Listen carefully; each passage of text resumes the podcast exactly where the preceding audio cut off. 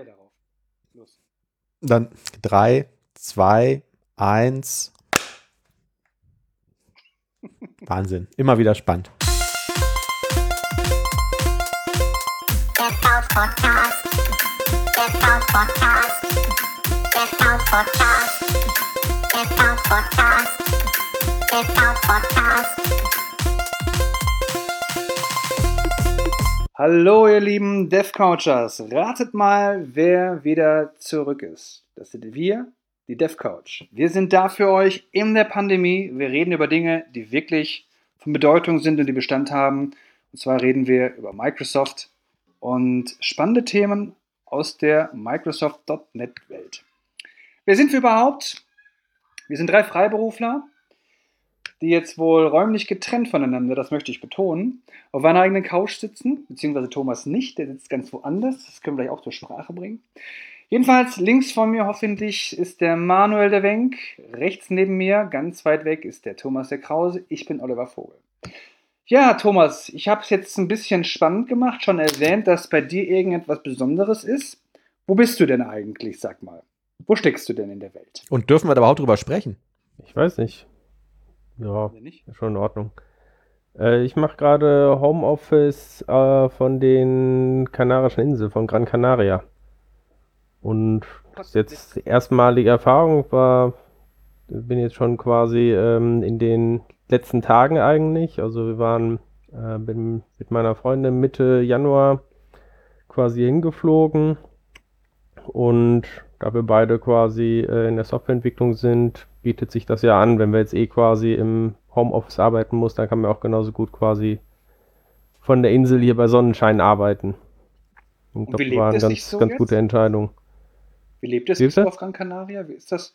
Ja, wie es sich jetzt da lebt. Also wie ist das Ja. Arbeiten da? Wie ist das Luft? Das ist das ganz Luft. interessant. Also die Spanien selber leidet ja aktuell sehr stark unter der Corona-Krise, haben ja unglaublich hohe Inzidenzzahlen, aber das ist ähm, zum Glück hier quasi auf Gran Canaria so ein bisschen ähm, vorbeigegangen. Also ähm, hier war die Inzidenz eigentlich immer weit unter 100. Jetzt tatsächlich so die letzten Wochen ist es leicht über 100 gestiegen, aber jetzt immer noch, sage ich mal, verhältnismäßig ähm, ganz gut ähm, und war auch zumindest, als wir losgereist waren, noch niedriger als jetzt ähm, bei uns in Köln oder ähnlich niedrig. Und dementsprechend sind auch die Beschränkungen hier ja teilweise geringer, teilweise einfach anders. Also Ausgangssperre gab es hier schon relativ lange, die jetzt in Deutschland noch neu ist. Ähm, die ist hier ab 10 Uhr. Und ansonsten haben aber zum Beispiel Restaurants und sowas offen. Die haben halt dann nur eine Außenterrasse, aber das ist ja hier auch vollkommen in Ordnung bei irgendwie 22, 23 Grad. Kann man ja auch gut dann irgendwie auf der Außenterrasse essen.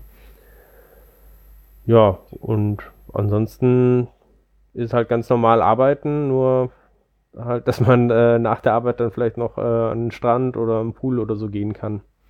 Und wir haben tatsächlich uns dann noch eine Woche auch dann echten Urlaub gegönnt, um das Ganze, um ein bisschen hier so rumzufahren.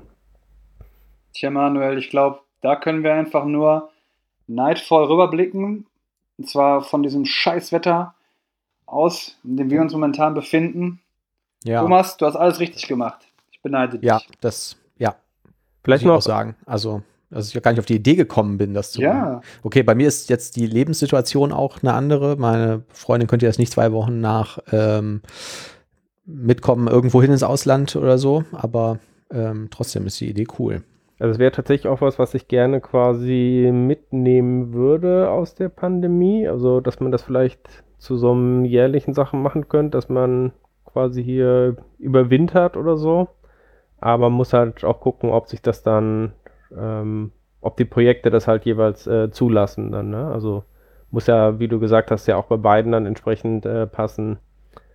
Ja. Und Aber ich sag mal, ähm, da kann man doch wahrscheinlich fast mit jedem äh, Kunden oder Arbeitgeber irgendwie sagen, ey, geht das, dass ich im Dezember für zwei Wochen zumindest aus dem Homeoffice arbeite oder so. Ja. Ne?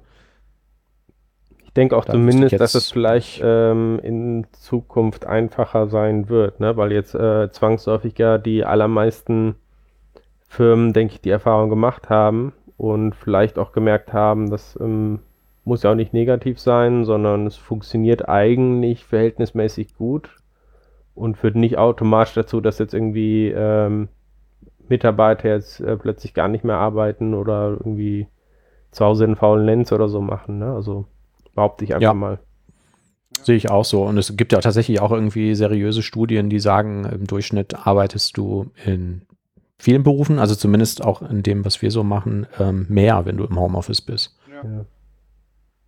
Also tatsächlich habe ich interessanterweise ähm, teilweise auch hier auf Gran Canaria mehr gearbeitet noch als irgendwie in Köln im Homeoffice, weil du hast, finde ich, während des Tages nicht so viele Ablenkungen. Du hast halt ein Hotelzimmer, ist halt schon irgendwie so ein bisschen spärlicher als jetzt irgendwie zu Hause, wo du dann auch noch selber dann irgendwie Essen kochen musst und keine Ahnung, also letztendlich Ja, habe ich nicht, auf jeden Fall nicht weniger gearbeitet. ja. Ja, genau. Und ich meine, jetzt zumindest gerade auch während dieses, dieses Pandemie-Lockdowns ist ja wirklich völlig egal, wo du sitzt, ne? Aber eigentlich schon traurig, dass wir Softwareentwickler am effektivsten sind, wenn so die Umstände so am spärlichsten sind, fast schon spartanisch. Ne? Abgesehen von dem Equipment vielleicht.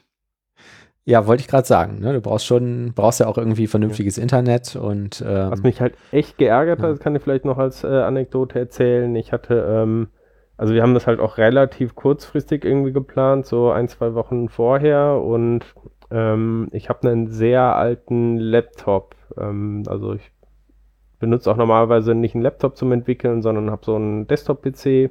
Auf jeden Fall, dieser Laptop ist halt, keine Ahnung, sieben, acht Jahre oder so alt. Und der hat halt keinen vernünftigen Akku mehr. Also der Akku, der hält irgendwie nur so 10 Minuten, 20 Minuten maximal und dann ist der tot. Das heißt, letztendlich ist es eigentlich auch nur so ein äh, halber Laptop irgendwie. Also es ist immer drahtgebunden. Und dachte, okay, wenn ich jetzt hier nach Gran Canaria fliege, dann brauche ich halt irgendwie einen vernünftigen Laptop, damit ich auch vielleicht mal auf der Terrasse sitzen kann oder im Café oder sonst wo und da ein bisschen arbeiten kann. Hab mir noch einen bestellt, der hatte irgendwie eine Lieferzeit angegeben von zwei bis drei Tagen. Und wir hatten halt noch irgendwie so, ja, fast zwei Wochen Zeit. Und dann kam der aber nicht. Hab irgendwie jeden Tag da angerufen und die haben mir gesagt, ja, morgen wird der verschickt, morgen wird der verschickt.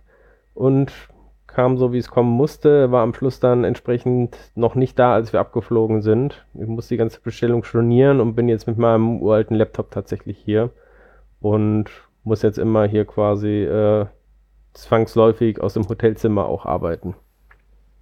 ärgerlich. Auf unser Mitleid kannst du da nicht zählen, Thomas. ähm, also zwei Sachen würden mich noch interessieren. Wie sind denn so diese Lockdown-Situationen jetzt auf Gran Canaria? Also kannst du zum Friseur gehen zum Beispiel? Oder ist da Ja, alles Friseure genauso dicht wie hier? haben offen. Also eigentlich hat Mhm. alles offen, auch Lädchen und sowas.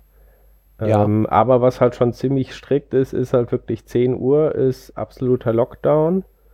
Ähm, und ich weiß jetzt nicht ganz genau, ich hatte jetzt irgendwie mal geguckt, ähm, ich musste einmal irgendwie zum Wäschewaschen noch irgendwie in so eine Wäscherei und es war irgendwie kurz vor 10 und ich dachte, okay, was passiert denn jetzt, wenn ich irgendwie jetzt 5 nach 10 dann erst irgendwie da rausgehe?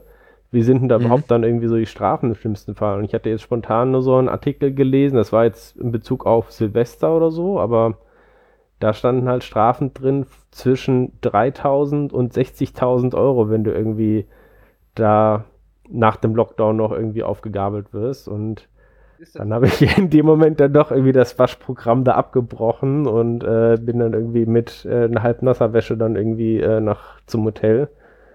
Äh, War Okay. mir doch ein bisschen riskant.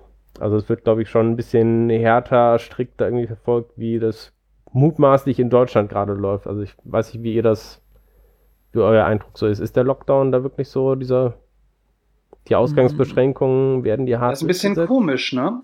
Also die Leute gehen einfach nicht mehr so viel auf die Straßen, weil man eigentlich nichts machen kann. Irgendwie, ne? Also ist jetzt nicht so strikt, also die gehen mit dem Hund raus und so und ich weiß gar nicht, also abends, ich weiß gar nicht, ob wir ehrlich gesagt. Aber die Ausgangssperre ist doch jetzt auch schon da, oder?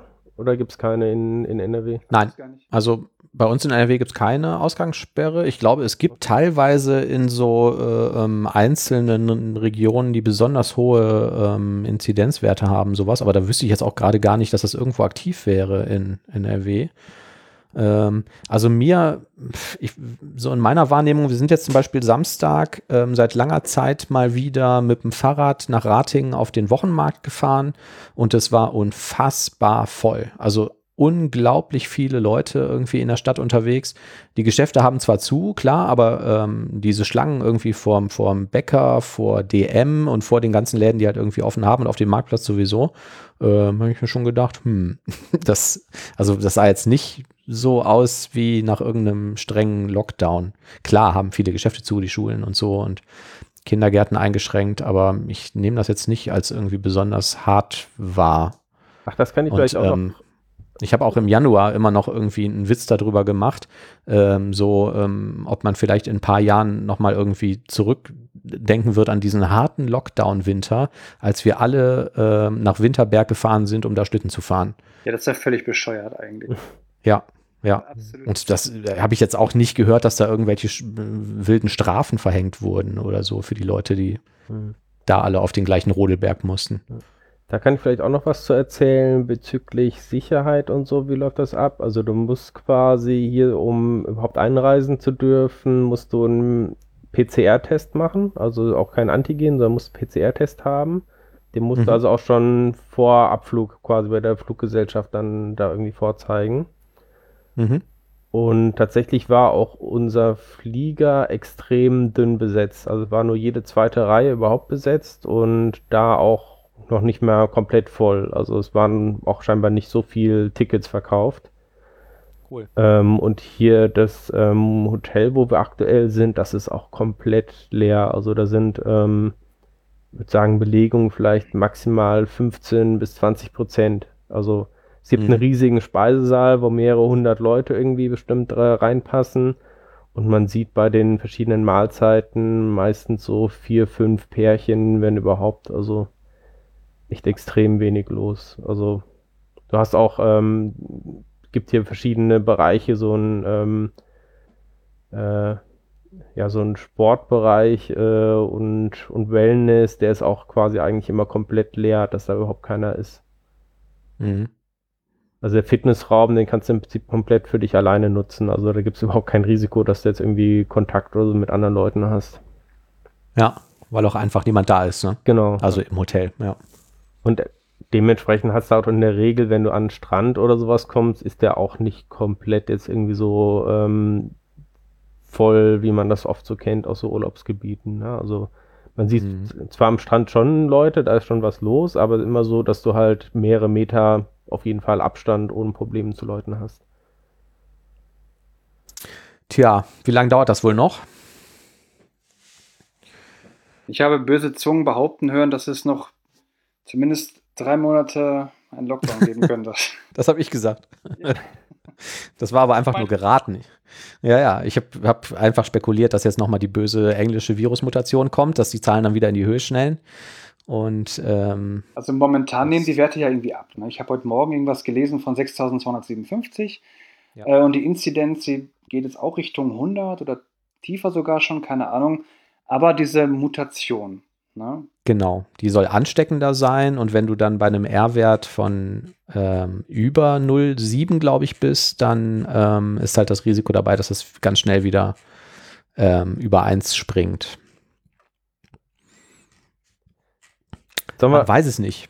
Hm? bevor es jetzt zum Corona-Podcast wird, das der ein oder Ja, andere ähm, Zuhörer hat wahrscheinlich auch schon überhaupt keinen Bock mehr auf das Thema. Ja, eigentlich richtig. Ja, genau. Danke für den äh, Hinweis. Ich habe aber auch schöne Nachrichten. Das kann der Oliver jetzt nicht sehen. Ich weiß nicht, ob der Thomas meine Kamera noch sehen kann. Ja. Kannst du mich sehen, Thomas? Ähm, ich habe hier Post bekommen vom unserem Hörer Daniel. Äh, geschrieben auf, ähm, halte ich auch noch in die Kamera, einem .NET Cologne ähm, Notizblock.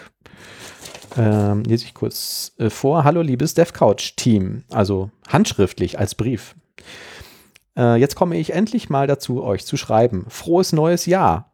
Als Dank für die vielen teilweise unterhaltsamen Folgen auf die Lauscher habe ich euch ein paar Sticker beigelegt. Och nö, nur Sticker. Manuel wollte eigentlich eine schwedische Penispumpe, das war mir aber suspekt. Ob Thomas und Oliver da Timeshare mitmachen wollen? Wer weiß. Daher sollten die nächsten Tage bei Manuel noch ein weiteres Goodie angeliefert werden. Viel Spaß beim Basteln und Heimautomatisieren. Echtes Wort? Fragezeichen. Auf ein weiteres Jahr Podcasten äh, bitte mehr .net wieder, okay? Liebe Grüße von Brainboost Daniel. Nein, vom Brainboost Dealer, Entschuldigung. Daniel, treuer Hörer. Ähm, hier haben wir ein paar Aufkleber, das sind immer drei. Works on my machine, sieht ähm, sehr cool aus. Kann man, kannst du auf dein neues Laptop packen, wenn es irgendwann mal ankommt. Ähm, dann habe ich hier so Dev-Aufkleber bekommen, drei Stück. Bringe ich euch mit, wenn wir uns das nächste Mal sehen. Und gestern kam dieses Paket an. Das Hm. ist überraschend leicht. Fühlt sich an, als wäre da gar nichts drin. Und ich habe es noch nicht aufgemacht. Werde es jetzt aber mal live machen, wenn ich hier meine Schere finde. Da ist sie. So. Was könnte da wohl drin sein? Ah, Oliver Vogel ist auch wieder im Stream dabei. Oliver, so sieht das Paket aus. Mhm. Hier, ich zeig dir nochmal die Aufkleber, Olli. Mhm. Works on my machine und der Beweis, dass du ein Entwickler bist, ein Dev-Aufkleber. So, äh, Paket. Die Aufkleber sind ja schon fancy, muss ich sagen. Ne? Die Aufkleber sind schon toll. Von dieses Works toll- in My Machine, das ist ja so ein Emoticon drauf, das ich selber auch immer verwende. Ja, Gelegentlich. Provoziert die Leute komischerweise immer. Ich weiß es auch nicht warum. Ähm, ja. Durch deinen Skype-Beitritt ist es, glaube ich, der Pegel total in die Höhe geschnellt. Wir hoffen, dass wir das auf der Aufnahme nicht drauf haben. Seine Also. Mutation hier unterwegs. Hier ist irgendwas für uns. Ähm, ich kann das mal an die Kamera halten. Das sieht aus wie Ah, Platinen. Drei Stück. Irgendwie eingeschweißt. Da ist ein, ja, so ein USB-C-Anschluss oder sowas dran. Also irgendein kleiner Anschluss. Da ist ein Taster drauf. Den kann man auch drücken. Und da ist ein Raspberry-Logo drauf. es gibt auch diese Raspberry Pi Platine und dann kannst du die quasi drauf machen, so als Modul. Und hier steht, hier ist nämlich ein Lieferschein dabei von Daniel. Das sind Raspberry Pi Picos RP 2040 mit ARM-Prozessor. Wie cool ist das denn? Ich glaube, das ist ähm, irgendwie was Schönes zum Basteln. Kennt ihr die, Raspberry Pi Picos? Ich habe das mal irgendwo auf dem YouTube-Video gesehen. Das fand ich schon ziemlich cool. Ja. Ich hatte, es gab vor ein paar Tagen einen äh, Heise-Artikel, ich weiß nicht, war das über die Raspberry Pico oder irgendwas Neues, was die rausgebracht haben? Ja, also ich habe jetzt mal einen rausgeholt. Das, ähm, ich versuche das mal hier. Wo ist die Kamera? Da. Ähm, das hat so einen Mini-USB-Anschluss. Hier ist ein, ein Taster drauf, das weiße Ding. Und ähm, ja, das Interessante sind ja immer irgendwelche Schnittstellen oder so, ne? Also, okay, die Außen sind natürlich. Okay, es ist auf jeden Fall cooles Spielzeug. Vielen, vielen Dank, Daniel. Das ähm, ist ja ein Knüller. Müssen wir uns mal mit beschäftigen. Läuft da .NET drauf? Bestimmt. Also jetzt noch nicht, aber vielleicht in Zukunft, Ah. man weiß es nicht. Hier ist es doch. Ja. Äh, genau, CT4 2021. Raspberry Pi Pico. Arduino Raspi. Unter anderem für MicroPython. Okay, wenn einem der Raspberry Pi quasi zu teuer ist oder zu groß, dann kann man den Raspberry Pi Pico nehmen. Ja. 133 Megahertz ARM. 2 Megabyte Flash-Speicher. Ja, cool, cool. Also äh, vielen Dank. Das ähm, freut mich. So äh, Bastelzeugs habe ich ja gerne hier. Nebenan liegt auch noch mein ähm, E-Ink Paper Display, was ich eigentlich im Dezember irgendwie äh, basteln wollte, so über die Weihnachtsferien. Aber ähm, ich war auch echt froh, mal gar nichts zu machen nach diesem Jahr. Ja, Das war ziemlich Dank. anstrengend. Ja, Dankeschön, Daniel.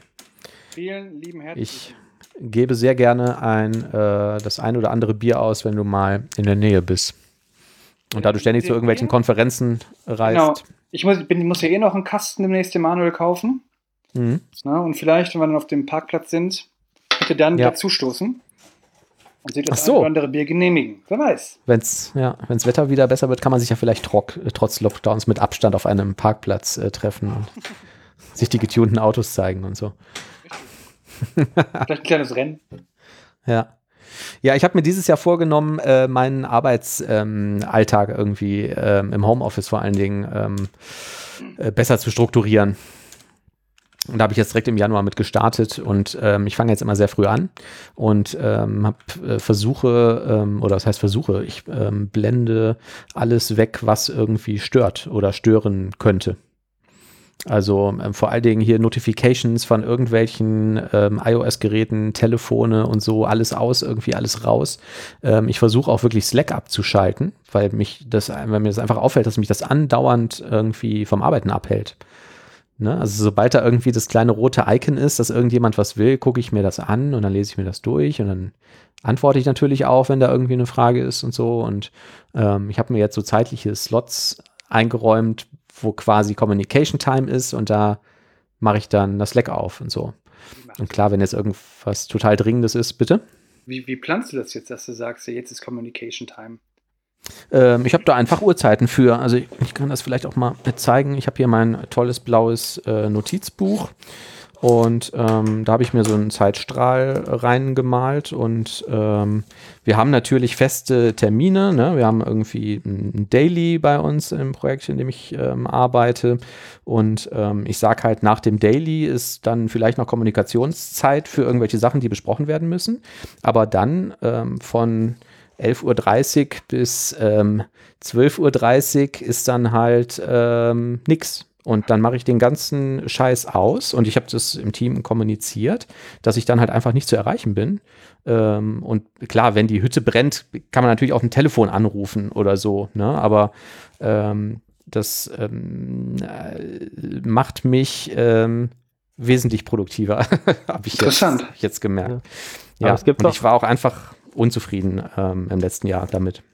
Zwei Fragen da. Einmal, es gibt doch in Slack auch, glaube ich, so einen Do Not Disturb-Modus, wo du also auch Mhm. ähm, dann extra, wenn du jemanden mentionst oder so, dann musst du noch sagen, wie willst du den jetzt wirklich, ähm, also der ist in diesem Do Not Disturb-Modus und möchtest du ihn trotzdem irgendwie benachrichtigen?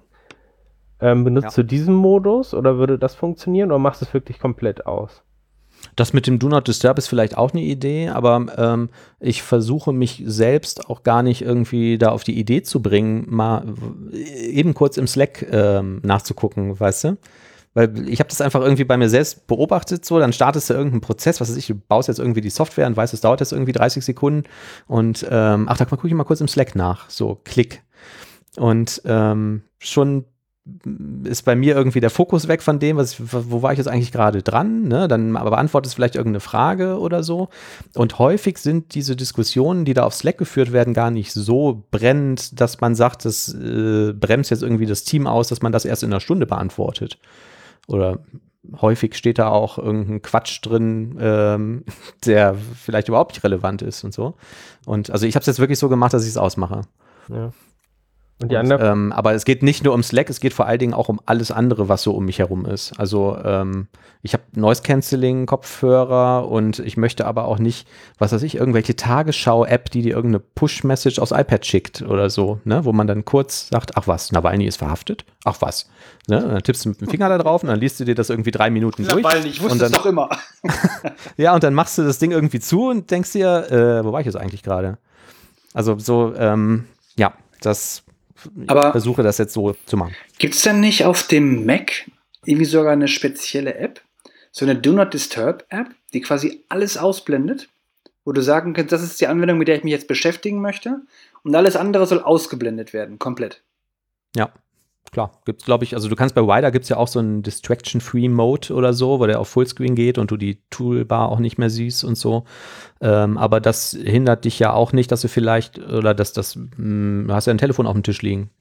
Und wenn du das nicht in Do Not Disturb-Modus schaltest oder ähm, irgendwie das Tablet, was daneben steht, wo du irgendwie Versuchen äh, ja die Videokonferenzen mitmachst. Du wartest gerade irgendwie auf den Bild oder so, ne? Und hast irgendwie gerade 10 Sekunden Zeit und das Handy liegt dann irgendwie daneben, dann guckt man ja doch mal irgendwie schnell irgendwie, ne? Was gibt's denn da so Neues? Ja. Und dann Mhm, ja. ist man plötzlich Genau. noch ein paar Minuten weg. Was ich mir Ja, noch ja, oder die Dev Couch. Ähm, Oliver, du hattest doch auch mal irgendwie eine Zeit lang mit diesem Pomodoro oder wie das heißt da gearbeitet. Ist das nicht so ein ähnliches Prinzip, dass man auch sagt, irgendwie man nimmt sich jetzt, äh, ich weiß nicht, so 40 Minuten oder so Zeit, jetzt irgendwie so ein Ding zu machen, ohne Ablenkung und dann macht man eine Pause? Ja. Bei diesen Pomodoros macht man das wirklich genauso. Du nimmst eben äh, eine, eine Zeitspanne vor, idealerweise 25 Minuten. Die hat der Erfinder von diesem Pomodoro-System einfach jetzt genommen und ähm, arbeitest 25 Minuten wirklich durch ohne Ablenkung. Und dann machst du zwei Minuten Pause. Ja, von diesen Pomodoros, wo du dann mal ein bisschen was gucken kannst oder machen kannst. Und dann machst du das wieder 25 Minuten und dann wieder zwei Minuten Pause. Das machst du viermal in Folge. Und danach machst du 15 Minuten Pause. Und der Erfinder davon, der hatte gesagt, dass für ihn persönlich das gut war während des Studiums, um seine Konzentrationskraft irgendwie oben zu halten. Das heißt, du ähm, teilst deine Zeit jetzt quasi in diese Abschnitte von 25 Minuten ein, machst danach eine Pause, dass sich dein Gehirn erholen kann und gibst wieder Gas. Und nimmst dir selber vor, in den 25 Minuten nichts anderes zu machen, außer eine spezielle Aufgabe, die du dir jetzt vorgenommen hast. Das ist in Theorie auch ziemlich gut und vielleicht klappt das sogar im Homeoffice. Aber ich glaube, spätestens in der Firma oder so, oder wenn man jetzt verheiratet ist oder Kinder hat, ist es schwierig. Also im Grunde habe ich das so festgestellt, es kommt immer jemand irgendwie rein. Oder immer, irgendjemand möchte immer was haben von dir. Was ja auch Mhm. normal ist in seinem privaten Umfeld. Ne? Oder es klingelt an der Haustür, der Briefträger ist da Richtig. und bringt irgendwie ein Paket und ähm, dann kommt vielleicht äh, eine halbe Stunde später der nächste Lieferdienst und der Nachbar klingelt irgendwie, sein Auto ähm, passt da nicht vorbei, ob man Aber- mal wegfahren kann. Irgendwas ist ja immer. Aber ich denke, man muss da auch die Kirche vielleicht ein bisschen im Dorf lassen. Ne? Also ich meine, man kann das halt probieren, man macht es halt so gut wie möglich irgendwie. Und wenn man rausgezogen wird, jetzt aus der Arbeit, ist jetzt auch nicht, ja, ist auch nicht die große Todsünde. Was ich aber interessant finde, ist, dass man für sich selber irgendwie so die Zeit anders einteilen kann und die Aufgaben anders einteilen kann. Man weiß dann beispielsweise, okay, jetzt eine Bildpipeline zu erstellen, dafür brauche ich jetzt einen Pomodoro für. Oder man überlegt sich so, ja, für das Projektmanagement, da brauche ich schon mal zwei Pomodoros für, weil jetzt viele Tickets irgendwie da sind oder viel Review gemacht werden. Pomodoro reingeschraubt. Richtig, genau. Ja, also ich du finde das, du bist, du bist jetzt viel zu laut geworden, Olli. also ich finde, das ist irgendwie so eine, ja, so eine eigene Zeitstruktur, die man sich selber da irgendwie erschafft und man ist in der Lage zu sagen, sich den Tag vielleicht so einzuteilen. Mache ich zwei Pomodoro, mache ich jetzt Projektmanagement, 15 Pomodoro, hacke ich jetzt das Zeug runter und ein Pomodoro, weiß ich nicht, spiele ich Flappy Bird. Ich weiß es nicht, ne? Also jedenfalls, das fand ich ganz praktisch. Ja. Ja. Was mir noch einfällt, ist ähm, der äh, Scott Henselman.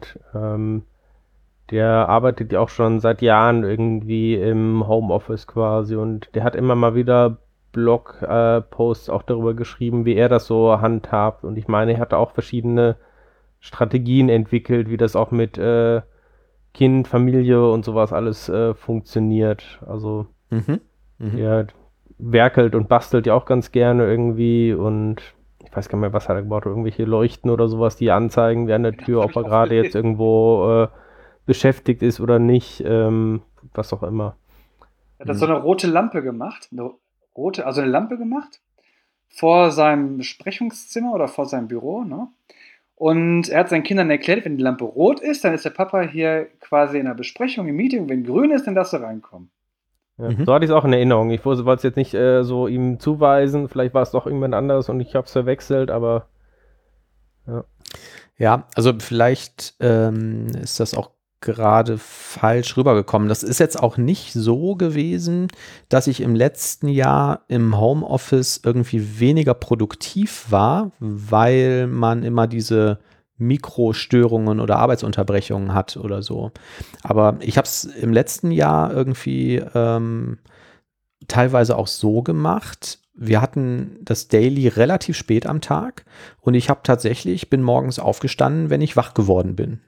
Und dann habe ich mir irgendwie, äh, irgendwie bin ich ins Badezimmer gegangen, habe ich mir gemütlich einen Kaffee gemacht und dann saß ich manchmal erst um 10 Uhr irgendwie vom Rechner. Ne? Und dann ging quasi irgendwie der Tag los. Und wenn du das dann noch kombinierst mit, ähm, so, ich mache jetzt eine Mittagspause, in der ich vielleicht noch irgendwie mal kurz einkaufen gehe oder eben zum Friseur fahre oder sonst irgendwas erledige, dann bist du halt ja auch ganz schnell dabei, dass du abends irgendwie bis 20 Uhr arbeitest. Oder 21 Uhr oder 22 Uhr oder so. Ne? Und ähm, ich war einfach unterm Strich sehr häufig unzufrieden damit, ne? dass du dann so sagst, ich stehe jetzt abends vom, vom Rechner auf und habe jetzt Feierabend und dann gehe ich ins Bett. Und das war für mich persönlich jetzt irgendwie ein bisschen, ähm, ein bisschen unangenehm. Oder ähm, ja, ich war einfach unzufrieden damit. Und jetzt habe ich halt gesagt, okay, ich fange jetzt halt früh an und ich äh, definiere vorher auch ganz genau, von wann bis wann ich Pause mache.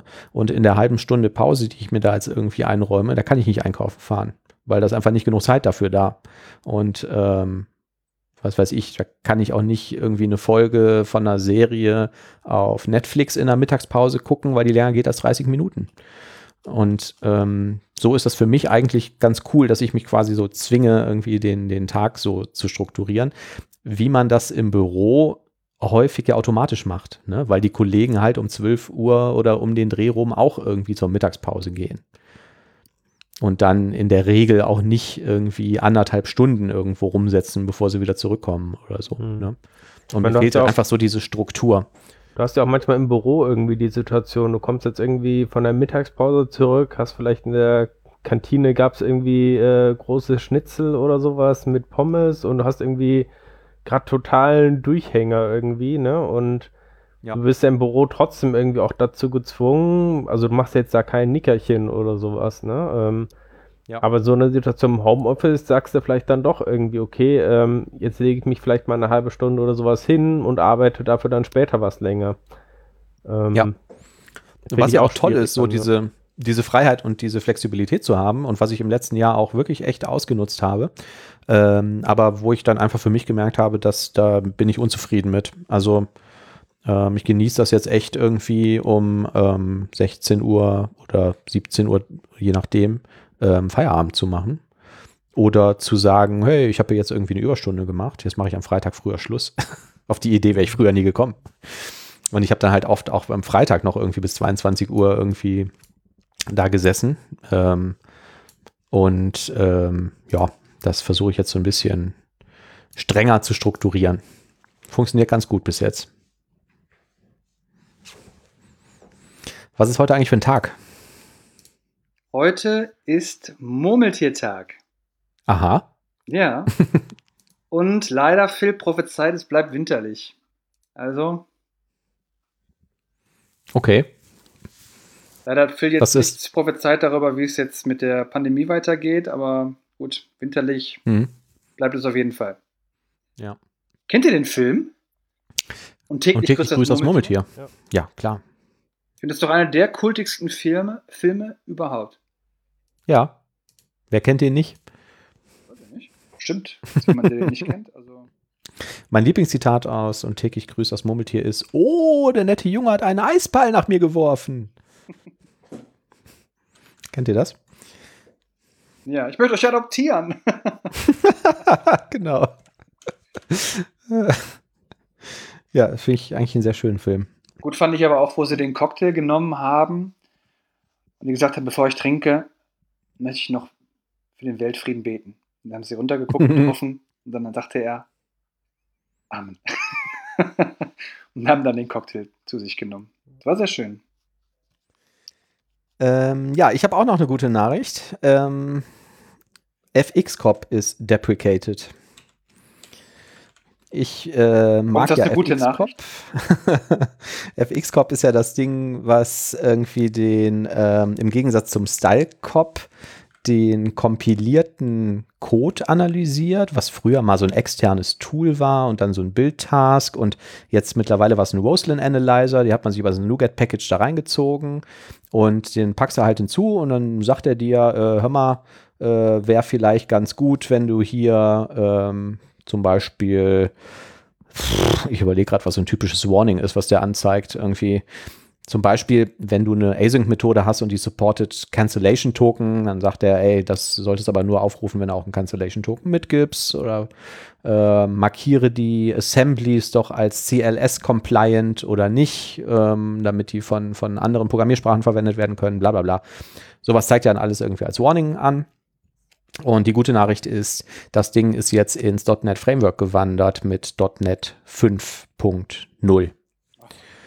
Ähm, das heißt, man muss das nicht mehr irgendwie referenzieren. Man setzt einfach in der Projektdatei ein Setting Analysis Mode All Enabled by Default und dann validiert er den Code auch so. Und im Visual Studio kannst du wohl unter Project Properties irgend so ein Häkchen setzen, validier mir alles und dann macht er das mit den gleichen Rules und den, der gleichen Engine wie dieser FX-Cop. Ähm, nur, dass es jetzt im Framework steckt, ohne dass du irgendwas installieren musst. Muss man aber explizit aktivieren. Das ist bei neuen Projekten nicht standardmäßig aktiviert. Weißt du das? Okay. Richtig, ja, du musst das explizit aktivieren. Ähm, das ist, glaube ich, es gibt verschiedene Level, die habe ich jetzt nicht im Kopf. Ich nehme immer das äh, alles, äh, was geht, rein.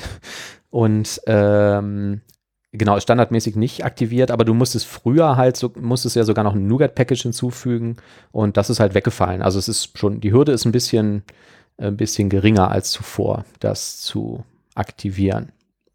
Und dann kannst du über die Editor-Config hingehen und dann einzelne Regeln ausschalten? Richtig, genau. Diese berühmte Punkt Editor-Config, ne? Ähm, da kannst du, ähm, ja, kannst du sagen, dass halt bestimmte Regeln nicht gelten sollen. Also, was hm, in den meisten Projekten, in denen ich so war, haben wir zum Beispiel, ähm, ja, das Problem ist, wir, wir packen immer StyleCorp oder wir verwenden StyleCorp und verwenden FXCorp. Der StyleCorp validiert irgendwie ähm, bestimmte Regeln innerhalb des Source Codes und der FXCorp validiert ähm, das auf einer Assembly-Ebene oder auf einer IL-Ebene.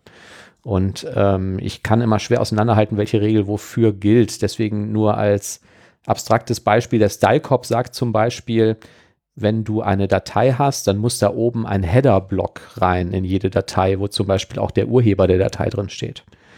Und ähm, das haben wir halt in vielen Projekten einfach für Unsinn gehalten, ne? weil das macht halt sehr viel Arbeit und bringt nur einen sehr geringen Mehrwert. Ähm, und da gibt es halt viele andere Regeln, wo man vielleicht irgendwie sagt, naja, ähm, das, ähm, da ist der Ertrag vielleicht zu gering. Und die kann man über diese Editor-Config dann ähm, ausschalten. Oder man kann halt auch sagen, das ist für mich keine Warning, sondern das ist ein Error, ähm, wenn gegen diese und jene Regel. Ich übrigens, was du sagst, Manuel, das ist noch dann quasi, ähm, so war es früher, ne? dass er den kompilierten Code sich angeguckt hat. Ich vermute mal stark, weil die ja heutzutage alle auf diesem ja. Roslyn basieren, dass die alle auf diesem ja, also nicht direkt auf dem Source Code, aber auf diesem gepassten Code quasi arbeiten ähm, innerhalb von Roslyn, ja. Genau, ja, ja, ja. Das ist so ein Roslyn Analyzer. Ähm, ich meinte damit auch im Prinzip nur diese also die Regeln, öffentliche API quasi, ne? Die, die hauptsächlich, ne? Also diese Framework Design Guidelines gab es ja auch damals, ja, also da sind viele Regeln reingewandert und so.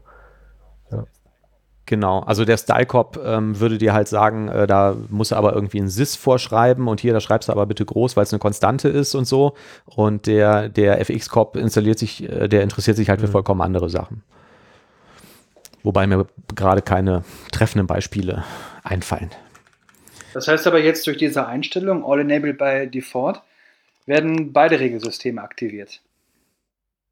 Ähm, nein, ähm, der beim Stylecop bin ich mir ehrlich gesagt nicht sicher. Also ähm, ich meine, den hätten wir noch als getrenntes äh, Package mit drin. Ähm, der ist, glaube ich, noch nicht im Framework. Aber beim FX-Corp ist es so. Jetzt nochmal eine Frage. Du hast gesagt, der ist genau, ins Framework gewandert. Link in den Show Notes. Nicht, gesagt hat. Das ist dann eine Neuigkeit mit .NET 5 oder ist das auch mit den alten Framework schon diese Analysis Mode möglich? Das ist, also ich kenne das erst seit Visual Studio 5. Wir haben einen Link, äh, seit .NET 5, Entschuldigung. Ähm, wir haben einen Link dafür in den Show Notes, da kann man das nochmal nachlesen. Ähm, es ist so, ähm, ähm also das ist ein MSDN-Artikel, der da verlinkt ist. Die sagen halt, seit Visual Studio 2019 16.8 und .NET 5.0 sind diese Analyzer im .NET SDK enthalten. Und ähm, die, man kann sich, wenn man möchte, immer noch diese ähm, Packages extern dazu holen, ähm, wenn man halt nicht auf .NET 5 ähm, portieren will. Ne? Dafür gibt es die dann auch nochmal als NuGet-Package. Genau, und dann ähm, haben wir das schmerzhaft ähm, migriert, denn es gibt ein paar neue Rules, gegen die wir natürlich alle verstoßen haben. ähm, haben also in jeder Projektdatei diese alten Packages rausgehauen, was ja relativ schnell geht und durch dieses per Copy und Paste durch diesen Analysis-Mode ersetzt, Projektdatei gespeichert, äh, einmal kompiliert und zack, ganz viele neue Warnings. Und ähm, unter anderem fand ich ganz toll, wir verwenden ähm, CQS, also ähm, Command Query Segregation und ähm, wir haben ähm, bestimmte Queries, die gegen eine Datenbank gehen und die suchen da drin Benutzer nach E-Mail-Adressen. Und dann ist es ja potenziell möglich, dass es da Probleme mit Groß- und Kleinschreibung gibt. Also vergleichen wir immer nur die kleingeschriebenen ähm, E-Mail-Adressen. Äh, will sagen, ich suche nach äh, thomas.krause.de ähm, und äh, sende so eine Query ab und dann wird halt gesagt, okay, die suchende E-Mail Punkt to lower äh, vergleiche ich mit dem, was in der Datenbank steht, Punkt to lower. Und der ähm, neue Validator über diesen FXCOP ähm, sagt dann, äh, nee, das äh, machst du mal bitte nicht, weil to lower ist abhängig von der Kultur des Users oder des ausführenden Systems. Du musst eine Culture-Info mitgeben. Wusstet ihr das? Ja. Okay. Jetzt Aber machst das du Too Lower. glaube ich, schon mal eine Da habe ich mir gedacht, Das Spielverderber, der Thomas. Warning, die kam auch schon mal bei ReSharper und so, ne? Also wenn du den Akt, oder ich weiß ja, wann das reinkam, aber auf jeden Fall meine ich, äh, also ich hatte das, diese, diese Message hatte ich immer nur, wenn ich einen String Compare gemacht habe. Wenn ich irgendwie gesagt hätte, ähm, E-Mail ähm, gleich suchende E-Mail, äh, beziehungsweise E-Mail.equals suchende E-Mail. Und da hat er gesagt, da musst du noch eine Culture-Info mit beigeben. Und dann hättest du vielleicht gesagt, Culture-Info invariant mhm. oder so. Und dann war diese Warnung Aber verschwunden. Es gibt ja auch schon. Bei einem, bei zweimal too lower ist, war jetzt halt die Message, dass er gesagt hat, too lower, da musst du halt Ja. eine Culture mitgeben. Ne? Aber Okay. es gab ja auch immer schon diese Methoden, Ja. too lower invariant und too upper invariant. Ne? Also das deutet ja, Ja. quasi auch schon darauf hin, dass die anderen halt Ja. nicht invariant sind. So. Also, Ja, das stimmt. Das Komische Ja. ist jetzt, ich habe ich hab das auch öfter mal gesehen. ne? Also rein intuitiv, ich weiß auch nicht, warum nehme ich immer to lower, wenn ich irgendwas normalisieren möchte. Und mir ist schon öfter mal aufgefallen, wenn ich mir den Quelltext angucke, beispielsweise vom ähm, Identity Server oder so, wenn man da hingeht und eine E-Mail normalisiert, dann haben die immer to upper variant genommen, äh, to upper invariant genommen. Und ich habe mich immer gefragt, warum. Ja, und ich glaube, jetzt kennen wir die Antwort. Nein, jetzt kommt es nämlich erst. Darauf will ich nämlich hinaus. Ich habe das dann also gesehen und habe mir gedacht, ach ja, na gut, hat er natürlich recht. Dann mache ich daraus to lower invariant. Kompiliere neu und er sagt irgendwie FX-Warnung 1304, nö, mache ich nicht, weil ähm, to lower invariant äh, cannot make a round trip. Und ich soll daraus einen Uppercase-Vergleich machen. Und dann habe ich mir gedacht, was ist das denn? Und habe irgendwie da in der Doku nachgelesen. Und dann sagte der, ähm, to make a round trip bedeutet, du nimmst die Zeichen und konvertierst die von einer Kultur in eine ähm, andere Kultur, die die Daten unterschiedlich repräsentiert und ähm, wieder zurück in die ursprüngliche Kultur. Und wenn du das mit kleinen Buchstaben machst, dann kannst du damit keinen Roundtrip machen. Also, äh, konnte man mir jetzt folgen? also, du nimmst irgendwie einen String und sagst to lower und äh, konvertierst das in eine äh, nicht-invariant ähm, Culture und wieder zurück in die ursprüngliche Culture und dann steht da unter Umständen was anderes drin. Wenn es to lower machst. Wenn du to lower machst. Wenn du to upper machst, bei einem to upper sagen die, funktioniert das. Da garantieren die, dass der Roundtrip funktioniert. Ja, das meinte ich ja gerade. Ja, Weil das hatte ich ja dann auch schon öfter festgestellt, dass sie halt to upper invariant nehmen, um äh, zu normalisieren. Wobei das, glaube ich, auch nicht so ganz stimmt. Also auch bei To-Upper Invariant können noch Sachen schief gehen. Also ich bin tatsächlich irgendwann mal gestolpert, weil wir ein äh, Projekt hatten, wo es auch ähm, quasi das Ganze in Türkisch sein musste. Und im Türkischen hast du die Situation, dass es zwei I's gibt.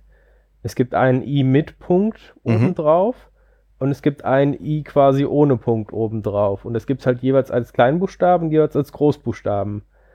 Also es ist quasi nicht so, dass du wie bei uns das kleine i halt einen Punkt oben drauf hat und das große i keinen Punkt oben drauf hat, sondern das kleine i im Türkischen hat halt als Großbuchstabe ein großes i mit Punkt drauf und es gibt ein kleines i ohne Punkt und das hat halt als Großbuchstaben ein i halt auch ohne Punkt. Also so, und da funktioniert es natürlich dann entsprechend äh, nicht mehr ohne weiteres. Also wenn du auf dem türkischen System quasi ein kleines i reingibst, dann kriegst du halt so ein großes i mit einem Punkt drauf. Weil er behält den Punkt halt bei. Mhm. Wenn du aber ein To-Upper ähm, Invariant machst, dann würde er auch quasi ganz normal äh, nach den Regeln, die uns bekannt sind, aus dem kleinen i mit Punkt halt ein großes i ohne Punkt machen. So, wenn ich jetzt ähm, Mhm.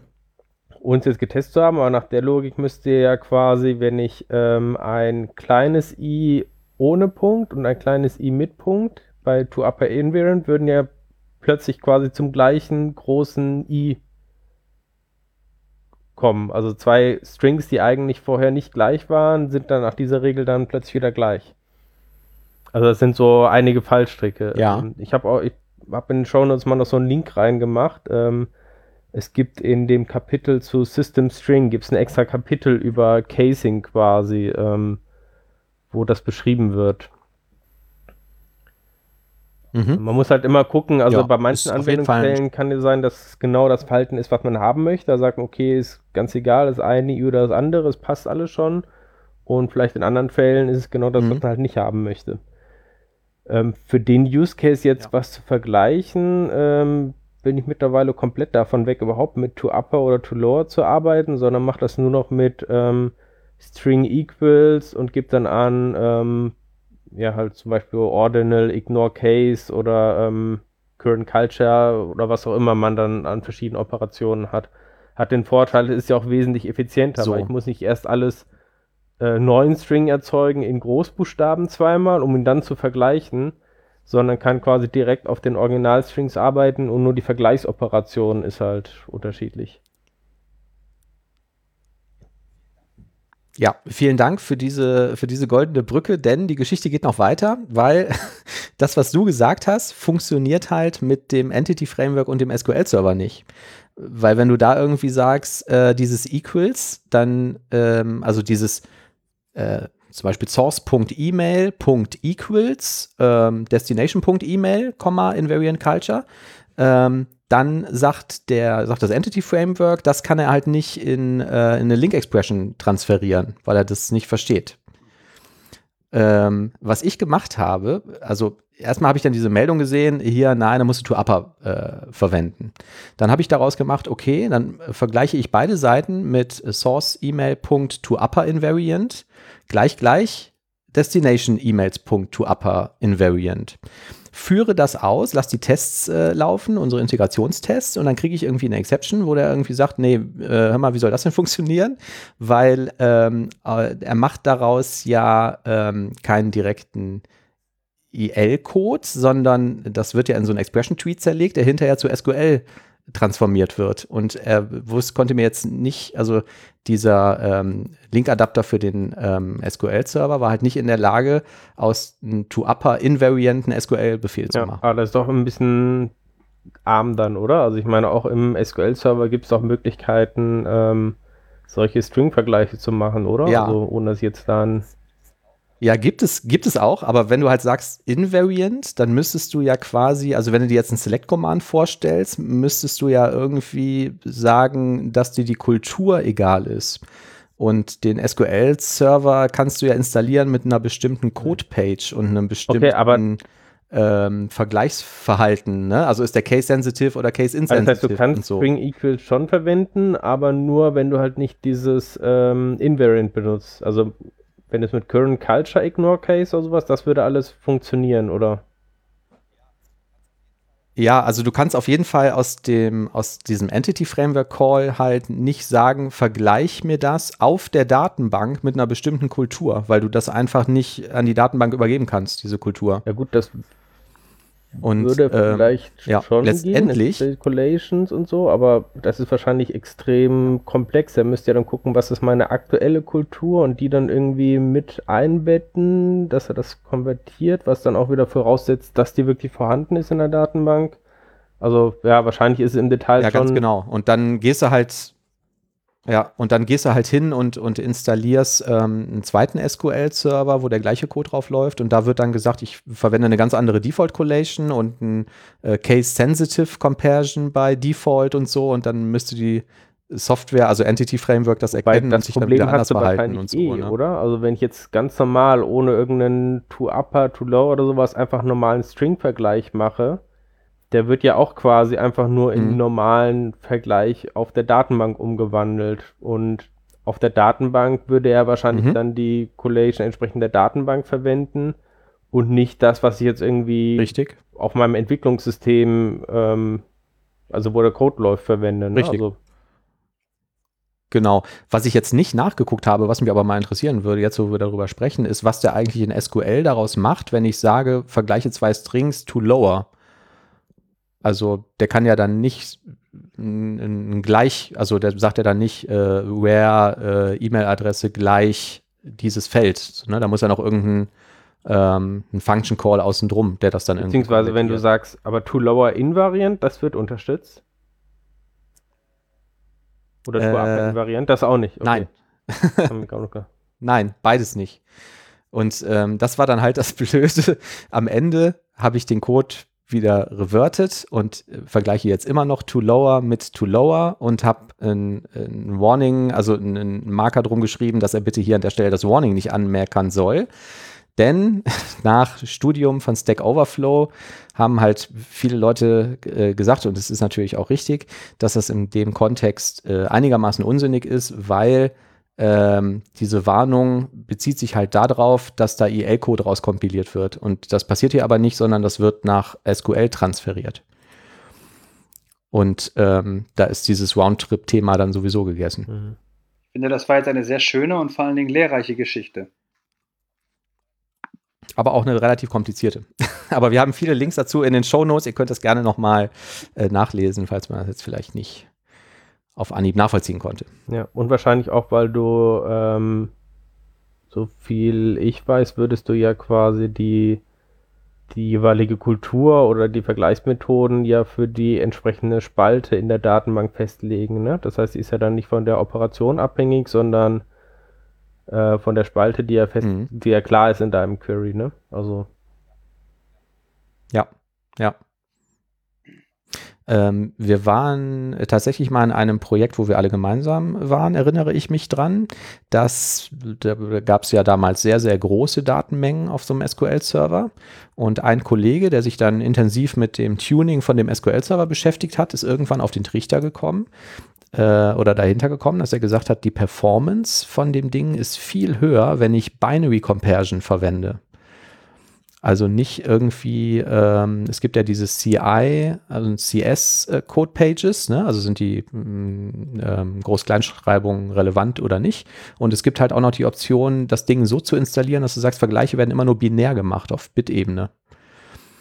Und dann muss dann zwischendurch halt keine Transformation mehr äh, stattfinden in die entsprechende Code-Page. Und dann hat er das aktiviert und dann ist die komplette Software bei uns irgendwie zusammengebrochen, weil ähm, wir halt häufig einfach nicht diszipliniert genug waren in allen möglichen SQL-Queries, in Stored Procedures und was es da damals alles gab, so haargenau auf Groß- und Kleinschreibung zu achten. Und plötzlich funktionierte alles nicht mehr. Das ist, ist aber Da auch dann halt wieder riskant, weil du dann alle anderen möglichen Probleme hast. Ne? Also auch bei Unicode gibt es ja zum Beispiel auch immer ganz verschiedene Möglichkeiten, wie ein bestimmter ähm, String irgendwie dargestellt werden kann. Ne? Also das heißt, die müssen ja auch erstmal norma- normalisiert sein, damit Mhm. das überhaupt funktioniert. Aber vielleicht da noch interessant, dass es in .NET ist, dass die entsprechend von dem Ordinal und Ordinal Ignore Case. Also das macht genau diese binäre Sache. Das heißt, ähm, finde ich auch mal einen guten Tipp bei Mhm. einigen Operationen kann man auch überlegen, ob statt einem Invariant Culture nicht dieses Ordinal Culture ähm, quasi sinnvoller ist. Also wenn ich jetzt wirklich ähm, genau solche Operationen mache mit irgendwelchen, ja, also es geht vielleicht nicht um irgendwelche äh, Namen oder wie auch immer, äh, die jetzt äh, kultursensitiv sind, sondern es sind eher irgendwelche programmatischen Strings, dann kann ich halt auch äh, durchaus so ein Ordinal verwenden.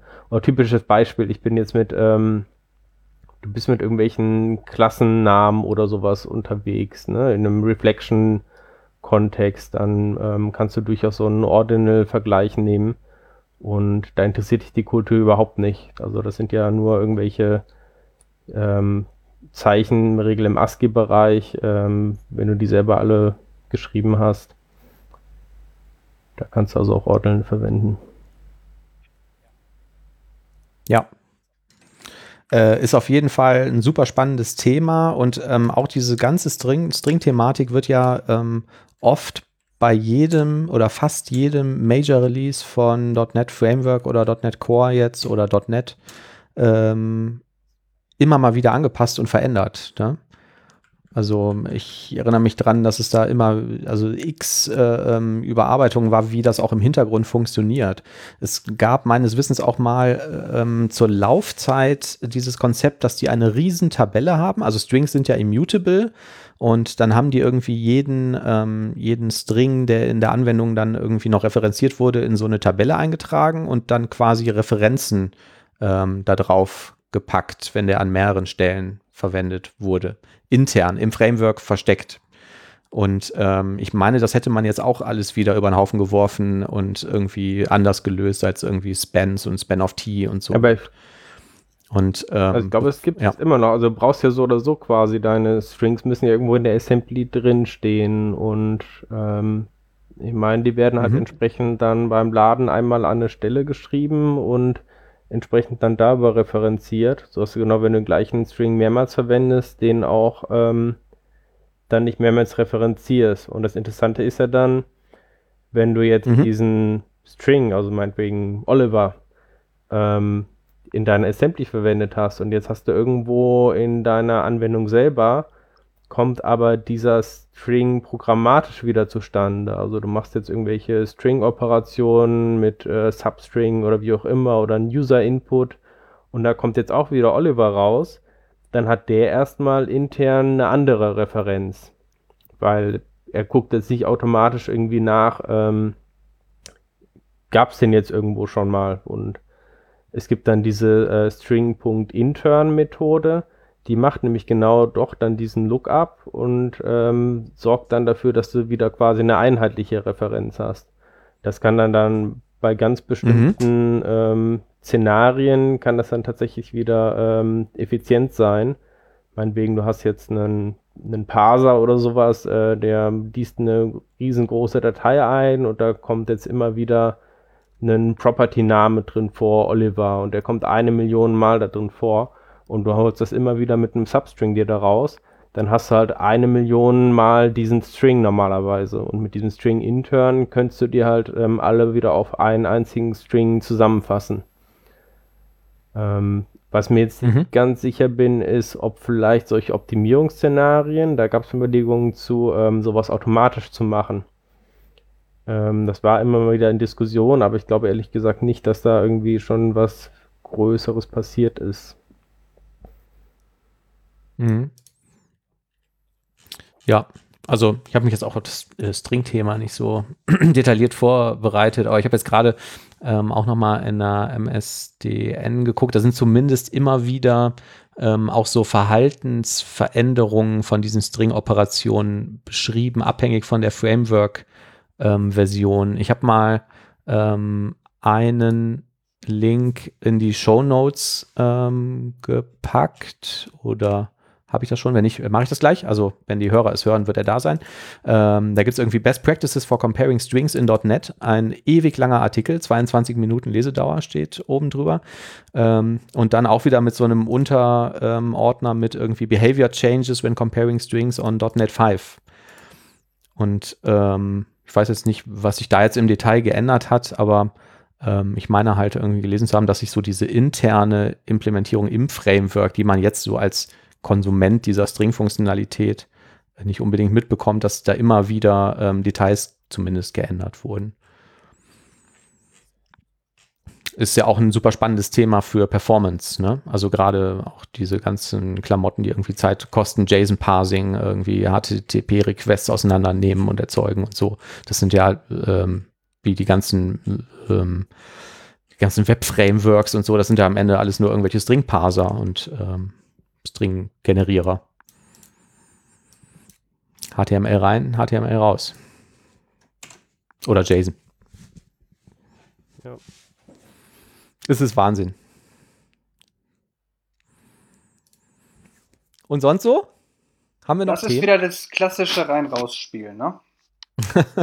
ich hätte noch, ich hätte noch ein äh, seichtes Thema. Äh, fand ich ganz, ganz cool. Hat vielleicht der ein oder mhm. andere auch schon in den Nachrichten gelesen. Ähm, das kam durchaus auch in den äh, normalen Medien vor. Und zwar, es gibt eine neue ähm, AI von Google, die Bilder generiert äh, aus Texten, die man ihm vorgibt. Und da gibt es einen sehr schönen Bilder aus Blogartikel. Ich kann mal ein Beispiel mhm. dann äh, gleich nennen. Also, ähm, es wurde quasi trainiert mit allen möglichen Bildern, die man so im Internet findet, ist aber dann in der Lage, selber Bilder zu generieren. Man gibt ihm dafür einen Text, der beschreibt, wie das, was in dem Bild zu sehen sein soll, und er erzeugt dann diese Beispiele von diesen Bildern. Also äh, ein Beispiel wäre für so einen ähm, Text ein Sessel in der Form von einer Avocado. Also jetzt irgendwie Sachen, die man mhm. vielleicht auch so normalerweise nicht äh, direkt findet. Ähm, Im Internet kann halt diese AI selbstständig generieren und die Resultate sind echt beeindruckend.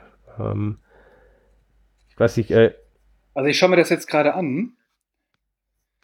Hat das die AI selber gezeichnet? Genau. also diese Bilder sind. Findet er das irgendwie aus den Daten? Die Bilder, die findet man so sonst nicht also, im Internet. Ja. Die sind komplett generiert. Also die sehen aber ja wirklich so aus, ähm, als wenn die irgendwie ein Mensch gemacht hätte. Also, ich habe es jetzt so verstanden, um das nochmal zusammenzufassen, vielleicht äh, habe ich es falsch verstanden.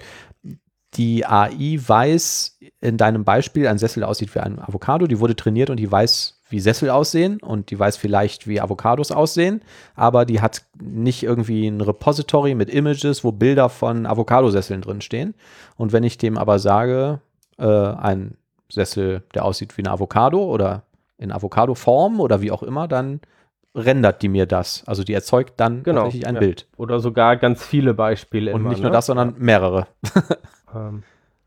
Und, und, das Schöne ist, man kann auch, wenn man jetzt abgesehen davon, dass das wenn man auf diesen ja, äh, Blog drauf geht, da kann man auch immer wieder was ähm, aufklappen und kann dann selber so ein bisschen rumspielen. Also kann dann quasi ähm, selber sich so Bilder generieren. Also muss sagen, die Bilder, alle, die man sieht, die sind vorgeneriert äh, von, von Google. Also es ist nicht so, dass in dem Moment dann irgendwie im Hintergrund was passiert.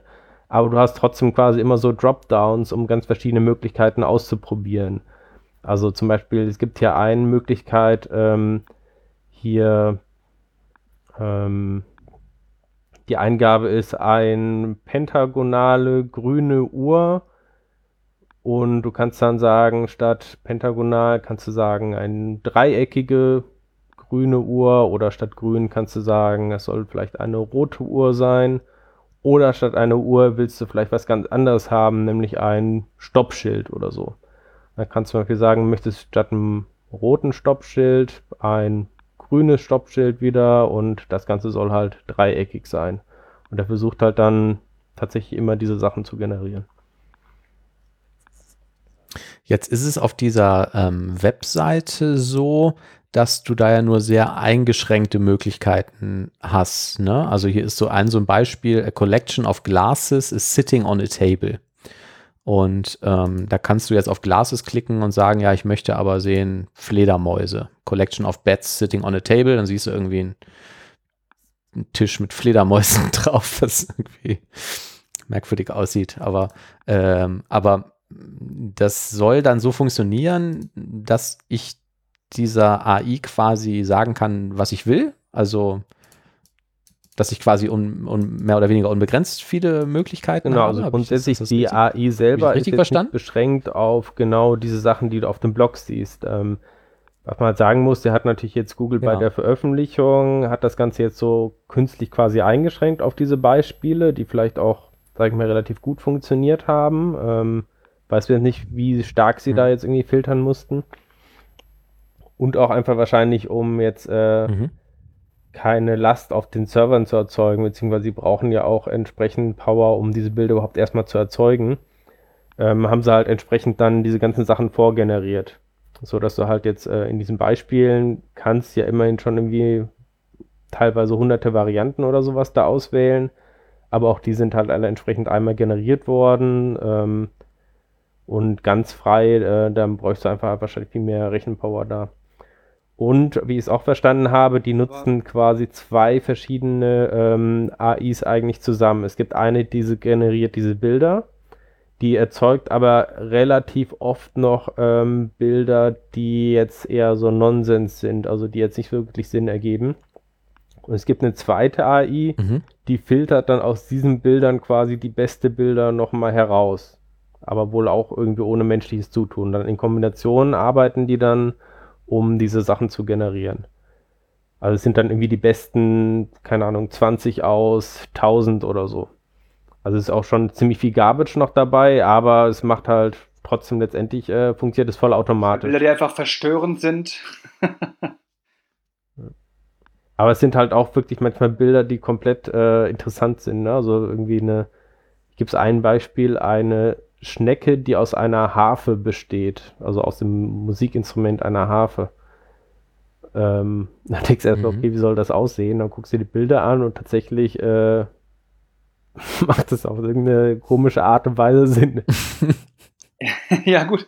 Aber letzten Endes besteht die Kreativität dann einfach darin, sowas zu beschreiben. Ne? Dass man eine Idee hat, ja, jetzt könnte ich mal gerne hier eine Schnecke sehen, die aussieht wie Oh, eine Schnecke, ein akrobatischer eine Schnecke, Frosch. die aus. Knoblauch besteht. So. Also es ist wirklich, manche Bilder sind Also, ähm, witzig. Ähm, ich könnte mir vorstellen, dass es irgendwann mal zu echt gutem Tool auch wird für wirklich so Künstler.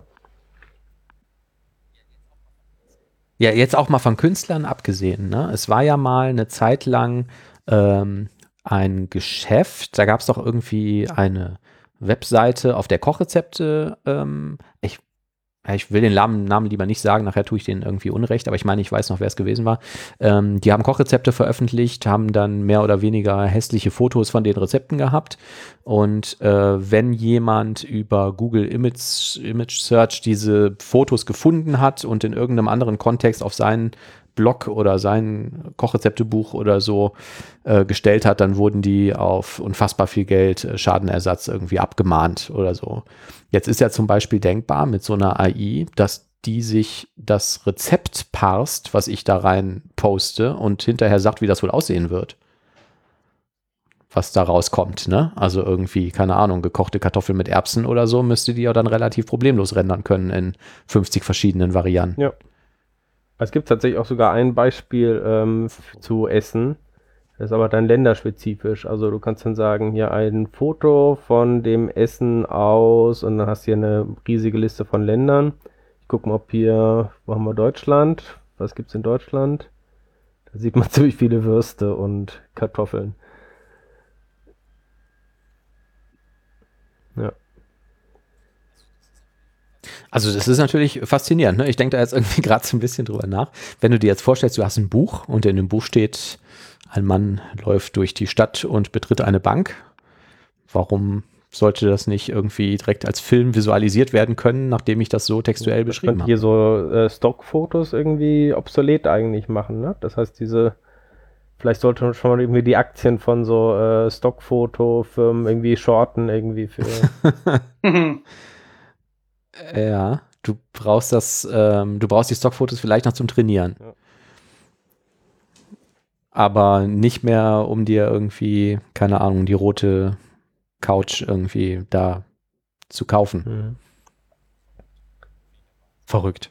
Finde ich ja Wahnsinn. Und ich habe gerade auch gelesen, die haben halt irgendeine 3D-Rendering-Engine oder so dahinter, die, die, die diese Bilder dann erzeugt. Ähm, was ich jetzt auch irgendwie ganz spannend finde, weil ähm, einige der Bilder überhaupt nicht nach aus einer äh, Raytracing oder Rendering-Engine irgendwie rausgefallen aussehen. Also oben sind so ein paar comicartige Sachen, irgendwie ein Babyrettich in einem Tütü, der mit einem Hund spazieren geht.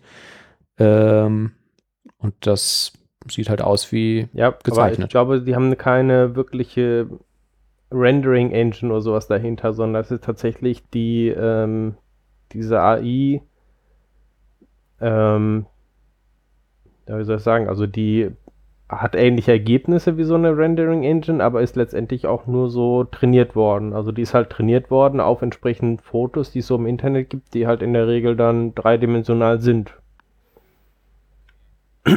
Okay. Und das heißt, wenn man, wenn man die jetzt trainiert auf Illustrationen eines Babylemurs in einem Tütü, der mit einem Hund spazieren geht, dann ähm, ist die halt einfach auf Illustrationen Ja. trainiert. Und Also alles, was man sieht, hat, weiß die, wie eine Alles, Illustration was man aussieht. sieht an Fotos, das ist Ja. alles die gleiche AI. Also die wurde jetzt nicht speziell auf die einen Fotos oder die anderen trainiert.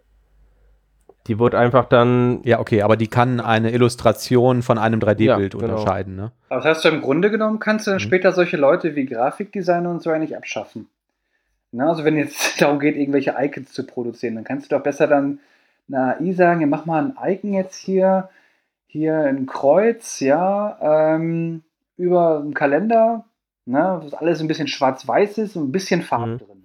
also hast natürlich noch ähm, die Kontrolle über die Inhalte ist natürlich immer noch so beschränkt. Ne? Also wenn ich jetzt mir überlege, ich möchte zum Beispiel einen Comic oder sowas erzeugen, dann möchte ich ja auch irgendwie, dass es da so Kontinuität zwischen den einzelnen Fotos gibt. Ne? Dass nicht jedes, äh, in jedem Foto plötzlich irgendwie der, ähm, äh, die Hauptperson irgendwie anders aussieht. Ähm, und sowas kannst du halt noch nicht da leisten. Ne? Ähm, ist vielleicht nur eine Frage der Zeit, aber, Aber dann könntest du doch beispielsweise Grundelemente, könnte man dann vielleicht einfach so Grundelemente machen? Also wenn ich jetzt so einen Comic machen würde, ne?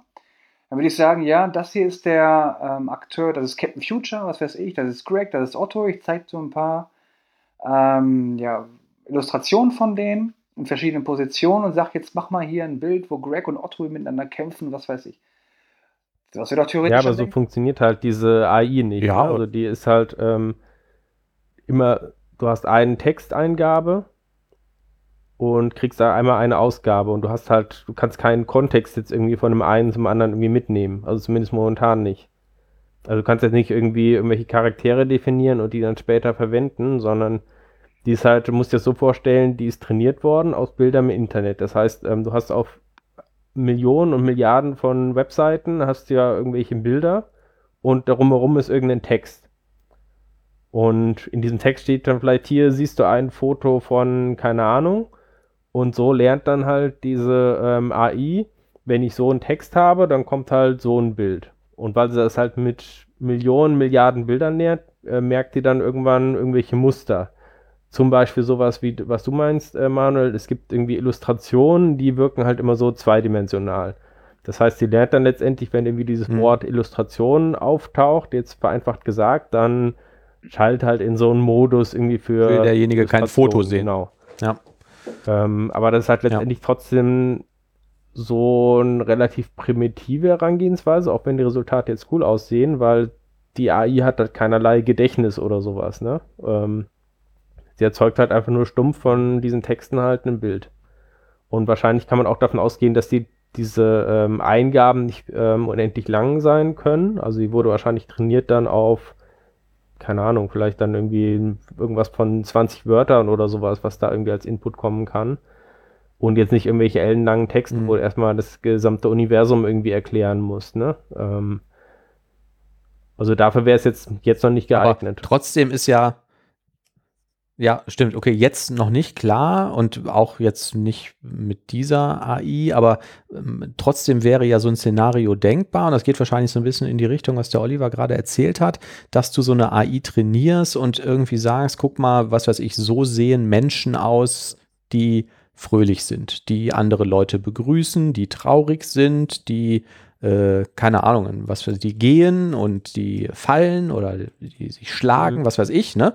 Und ähm, jetzt gehst du hin und sagst, ich bin jetzt irgendwie Künstler und guck mal hier, ich habe hier Comicbilder gemalt, das ist mein Held. Und das hier ist sein, äh, äh, sein Assistent, der Robin oder so. Und ähm, mal mir mal irgendwie ein äh, Bild, in dem äh, der Held irgendwie von einem ja. Hausdach fällt. Ja.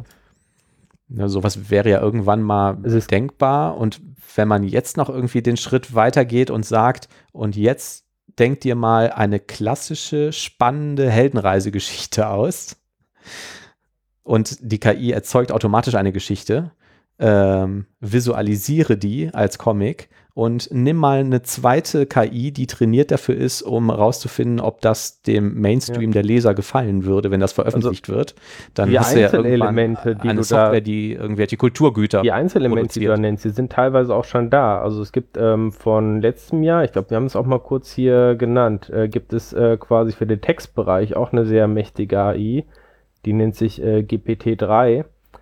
Ähm, und die ist tatsächlich in der Lage, Texte zu erzeugen zu bestimmten Themen. Also du gibst dir quasi einen Anfang und ähm, die kann das entsprechend fortführen. Und die Texte sind auch sehr, sehr gut teilweise. Also du merkst ähm, erst relativ spät oder teilweise gar nicht, dass die vom Computer generiert sind. Also kannst du irgendwie so einen Anfang geben, wo du sagst, irgendwie die Relativitätstheorie beschreibt und dann führt ihr es halt zu einem logischen Text weiter, der auch äh, irgendwie in sich stimmig ist und irgendwie Sinn macht. Ähm, bis hin, dass er halt komplette Blogposts irgendwie komplett schreiben kann. Ähm, und das kannst du natürlich, wie du sagst, könnte man theoretisch schon überlegen, ob man mit so einer Bild-AI kombiniert. Oder zu den Bildern, ähm, es gibt eine andere ähm, AI, die ist in der Lage, quasi aus solchen, du kannst ja eine Segmentierung vorgeben, ähm, indem du so skizzenmäßig sagst, okay, hier im oberen Bereich, da ist irgendwie hier in Blau, zeichne einfach, da soll der Himmel irgendwie sein. Und ich zeichne jetzt irgendwie in Grün, äh, einfach nur ganz so skizzenmäßig halt, hier soll irgendwie Wiese sein. Und die erzeugt dann quasi aus diesen Segmenten, also hier Wiese, da Himmel, hier vielleicht Berge, erzeugt die ein fotorealistisches Bild von genau dieser Landschaft. Also das gibt es jetzt auch schon als äh, mhm ähm, als eigenständige ähm, AI. Ja. Oder auch, ähm, was du gesagt hast mit dieser Stimmung irgendwie von irgendwelchen Personen, auch dafür gibt es jetzt schon Sachen, ne? dass du sagen kannst, okay, ich habe jetzt vielleicht ein einzelnes mhm. Bild und das verändere ich nach bestimmten Kriterien. Oder ich trainiere das, oder es gibt ja auch ähm, mhm gerade für das Erzeugen von fotorealistischen Gesichtern oder sowas, auch dafür gibt es quasi AIs. Ne? Sind halt einzelne Puzzleteile, die jetzt noch nicht alle so komplett perfekt zusammenpassen, aber ich denke, so in einigen Jahren äh, kann man gespannt sein, was da rauskommt. Aber finde find ich total ein Wahnsinn irgendwie, ne? Also alles, was wir da so als, als Kulturgüter rezipieren, was Fotos, ähm, Comics, Texte, Musik oder so, ähm, ist ja denkbar, dass das in Zukunft voll automatisiert von irgendwelchen AIs erzeugt wird. Das ähm, finde ich irgendwie ähm, kulturell betrachtet mhm. spannend. Mhm. Ne? Wenn, also du könntest ja wahrscheinlich dann irgendwann sagen, kompon komponier mir mal ein Lied, das klingt wie U2, das 4 Minuten 30 lang ist und das handelt über, was weiß ich, äh, Blutwurst und ähm, macht das so, dass das so klingt wie Musik, die gerade Mainstream ja. angesagt ist. Tatsächlich diese ähm, diese äh, AI, was ich meinte, die jetzt äh, so Texte ähm, erzeugen kann, ähm, die ist auch in der Lage, ähm, bis zum gewissen Grad äh, Code zu erzeugen. Also du kannst ja quasi, also dadurch, dass sie quasi das gesamte Internet ähm, gelernt hat, du findest auch im Internet ganz häufig so Codebeispiele, wo irgendwie ein Beschreibungstext äh, anfängt und dann hast du ein Codebeispiel. Und die AI ist ja in der Lage, quasi Text fortzuführen. Das heißt, wenn du ihr so eine Eingabe gibst wie die folgende Funktion sortiert ein Array oder sowas, ähm, dann ist sie halt tatsächlich in der Lage, bis zu einem gewissen Grad dann das Ganze fortzuführen mit einer Funktion, die tatsächlich genau sowas macht. Also das ist noch nicht so auf einem Niveau, dass es jetzt irgendwelche komplexen Architekturen erzeugen kann und auch diese Funktionen, die erzeugt werden, machen vielleicht manchmal keinen Sinn oder funktionieren nicht richtig. Aber es ist zumindest ein interessanter Anfang. Also man könnte sich auch vorstellen, dass die halt ähm, vielleicht zumindest auch als Unterstützung für, ähm, für die Programmierung immer mehr kommen. Ne? Also ähm, Mhm. Ja. Was machen wir denn dann noch?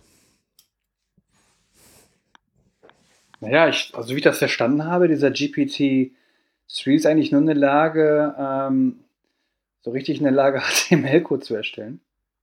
Also wir haben da wahrscheinlich Ja. kein Problem. Es sei denn, der lernt irgendwann, bekommt irgendwie ein ein C-Sharp-Buch, ne? Ja, die kann auch schon C-Sharp-Code, aber wahrscheinlich brauchst du immer noch jemanden, der halt diese, ähm, diese Prompts, also diese Anfänge irgendwie gibt, ne, und beschreibt, was du haben möchtest.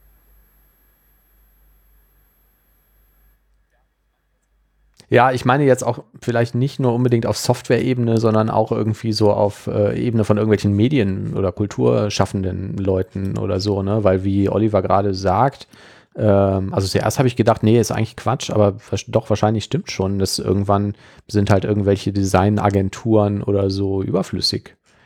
Also warum soll ich nicht mit irgendeiner KI sagen, äh, mach mir mal ein Redesign von meiner vollständigen Webseite und dann zeigt die dir 500 Vorschläge die irgendwie, wo du dir eins von aussuchen kannst, ne, was sie sich gerade mehr oder weniger ausgedacht hat, weil die AI halt weiß, wie Webseiten aufgebaut sind und wie die aussehen und wie äh, Menüs äh, aussehen könnten oder Logos oder Farbschemata oder so. Ist schon irre. Es ist schon irre. Aber ich glaube, da sind wir auch lange noch nicht, ne? Ja, das wird noch dauern. Also ich habe in die Show. Notes ähm, den Link gepackt zu diesem Blogartikel. Ich glaube, das äh, ist ganz cool. Sollte man nicht angucken. Und ja. Ja. Ansonsten können wir uns vielleicht nochmal entschuldigen für heute, falls die Soundqualität heute nicht so berauschend war. Ähm, das liegt an diversen Problemen mit Audio. Also sowohl Oliver hatte kein gutes Audio-Interface heute und ich bin auch, ähm, ich habe meine Sachen hier nicht mitgenommen äh, nach Gran Canaria, habe also jetzt irgendwie mit einem äh, 10-Euro-Headset äh, bin ich am Start. Ich hoffe, die Qualität ist trotzdem so, dass man zumindest alles verstehen kann. Ja, genau. Ähm, ja, okay, wir haben jetzt aber auch noch äh, eine, eine Ländergrenze dazwischen, ein technisches Problem. Ich hatte auch auf Twitter angekündigt, ähm, wenn wir eine neue Folge aufnehmen kann, dann äh, streamen wir live. Das hat jetzt auch nicht funktioniert. Äh, wahrscheinlich hätte es jetzt irgendwann, wäre es irgendwann einmal gelaufen, wenn ich hier jetzt noch länger rumgefummelt hätte, aber ähm, wir haben auch schon relativ spät und dann machen wir das halt beim nächsten Mal. Und wenn der Oliver sein neues Audiointerface hat und der Thomas zurück ist, wird die Qualität auch wieder besser. Warum entschuldigen wir uns eigentlich jetzt? Ich meine, ich meine, das kommt ja jetzt nicht nur auf die, ähm, ja, auf die Soundqualität an. Ich meine, hallo, wir bringen hier total super coole Inhalte, spannend und auch wirklich ein bisschen funny und lustig präsentiert für unsere Kostenlos. Zuhörerschaft. Länderübergreifend, hallo? Ja, Ja, der Einzige, der das irgendwie honoriert, ist der Daniel. genau. Der uns hier belohnt mit Geschenken, meiner Meinung nach übrigens Eigentlich machen wir den Scheiß doch nur noch wegen wenig. Daniel. Also nicht viel zu wenig, was er schenkt, sondern wir brauchen mehr Geschenke von verschiedenen Leuten. ja, Daniel, du bist der Beste, ja. Ja. Aber ich wünsche mir ja nicht, dass sich unsere anderen Zuhörer vielleicht mal ein Beispiel daran nehmen und mal weitere Gaben uns senden. Ja, also ich meine, hey Leute, ihr habt's gehört. Tut es. Ja. Wir haben, glaube ich, auf der, auf der Webseite sogar irgendwo noch eine, eine Wunschliste versteckt oder so. Also ich würde jetzt äh, das niemals so formulieren, wie der Oliver es gerade getan hat, Du aber ich kannst freue dich mich ja natürlich wieder auch immer, wenn. rausschneiden, bitte. Du kannst Nein, das lasse ich drin. Nein, nein, ich freue mich natürlich auch immer, wenn es an der Tür klingelt. Ich und es dachte, das wäre die, Uns hat ja auch mal ein Hörer der Verweis von Daniel gewesen, dieses andere Geschenk, was du wolltest, dass das vielleicht auf deiner Amazon-Wunschliste steht? Nee, da haben wir in der letzten Sendung, glaube ich, drüber okay. gesprochen. das, äh, ja, glaube ich zumindest. Also anders wüsste ich nicht, wofür das jetzt irgendwie zustande, ähm, zustande kommen könnte. Ja, habe mich auf jeden Fall sehr gefreut. Ähm, genau, ja, ich wollte gerade noch sagen, wir haben ja einmal von einem Hörer, habe ich ja mal so eine Maus geschenkt bekommen, die irgendwie äh, schnurlos, äh, Quatsch, schnurlos, die äh, keine Geräusche macht beim Klicken. Das war aber wahrscheinlich eher so aus der Not heraus geboren, weil das Klicken so genervt hat. Nee, für die Audioqualität, ähm, ja, also normalerweise ist die ja, glaube ich, ziemlich gut, würde ich sagen. Und die, ähm, ich kenne das aber auch. Ähm, bei mir ist es mitunter auch so, manchmal gibt es ja so Podcasts, die generell wahnsinnig schlechten Klang haben, weil die das, es klingt manchmal so, als wäre das irgendwie mit dem Telefon unter der Dusche aufgenommen oder so. Und das macht ja auch das Anhören sehr Ja. Ich anstrengend. sag mal, die Audioqualität ist auf jeden Fall noch bei weitem Und- besser als bei DevTalks Online. Auf jeden Fall, das ist sowieso der allerletzte Schrott. Also, ja, das sind einfach unsere klassischen Erzfeinde. Haben wir eigentlich mal die, mit, den Mitschnitt bekommen? Nee. Nee, ne? ich glaube aber, das hörte sich so an, als wenn die. Natürlich ähm, nicht. Natürlich nicht. Also Hintergrund, wir waren ja da zu Gast und die Audioqualität war ja dann alles andere als berauschend, also war immer nur so ähm, total verzerrt. Und so wie ich das verstanden habe, ließ sich das aber auch nicht so ohne weiteres retten, weil es war irgendwie scheinbar ein Treiberproblem. Also da bringt wahrscheinlich auch der Mitschnitt dann nicht mehr viel. Schade eigentlich, aber Hm, schade eigentlich. deshalb haben wir Ja, das auch genau, nicht. war eigentlich das beste uns Interview, was wir jemals gehabt haben. veröffentlicht. Ja, das war eigentlich auch die beste Dev Talks Folge, die er jemals aufgenommen hat. Hm, Also, ja, so Naja. ist es. Aber die hat er ja auch unsere Qualitätsansprüche nicht erfüllt. Er hat es ja veröffentlicht. Was wir natürlich niemals getan hätten. Außer jetzt vielleicht. Komm, naja, gut. Jetzt können wir auch Stimmt. Sagen wir Tschüss, jetzt noch in bevor die Shownotes Ja. reinschreiben, dass wir uns über DevTalks Online unterhalten haben. Da können wir noch die, äh, den Kollegen Menschen quasi auf Twitter und seine Follower auch noch da irgendwie abgreifen. Ja, machen wir. DevTalks Online sind nicht gut. Gut, dann Okay, schönen Abend haben wir's. Vielen Dank. und bis bald. Genau. Und gute Heimreise, Thomas, wenn wir Versuch's. irgendwann Ja. sie dich wieder ins Land lassen. Ciao. Bis dann. Von mir auch ein herzliches Tschüss. Tschö.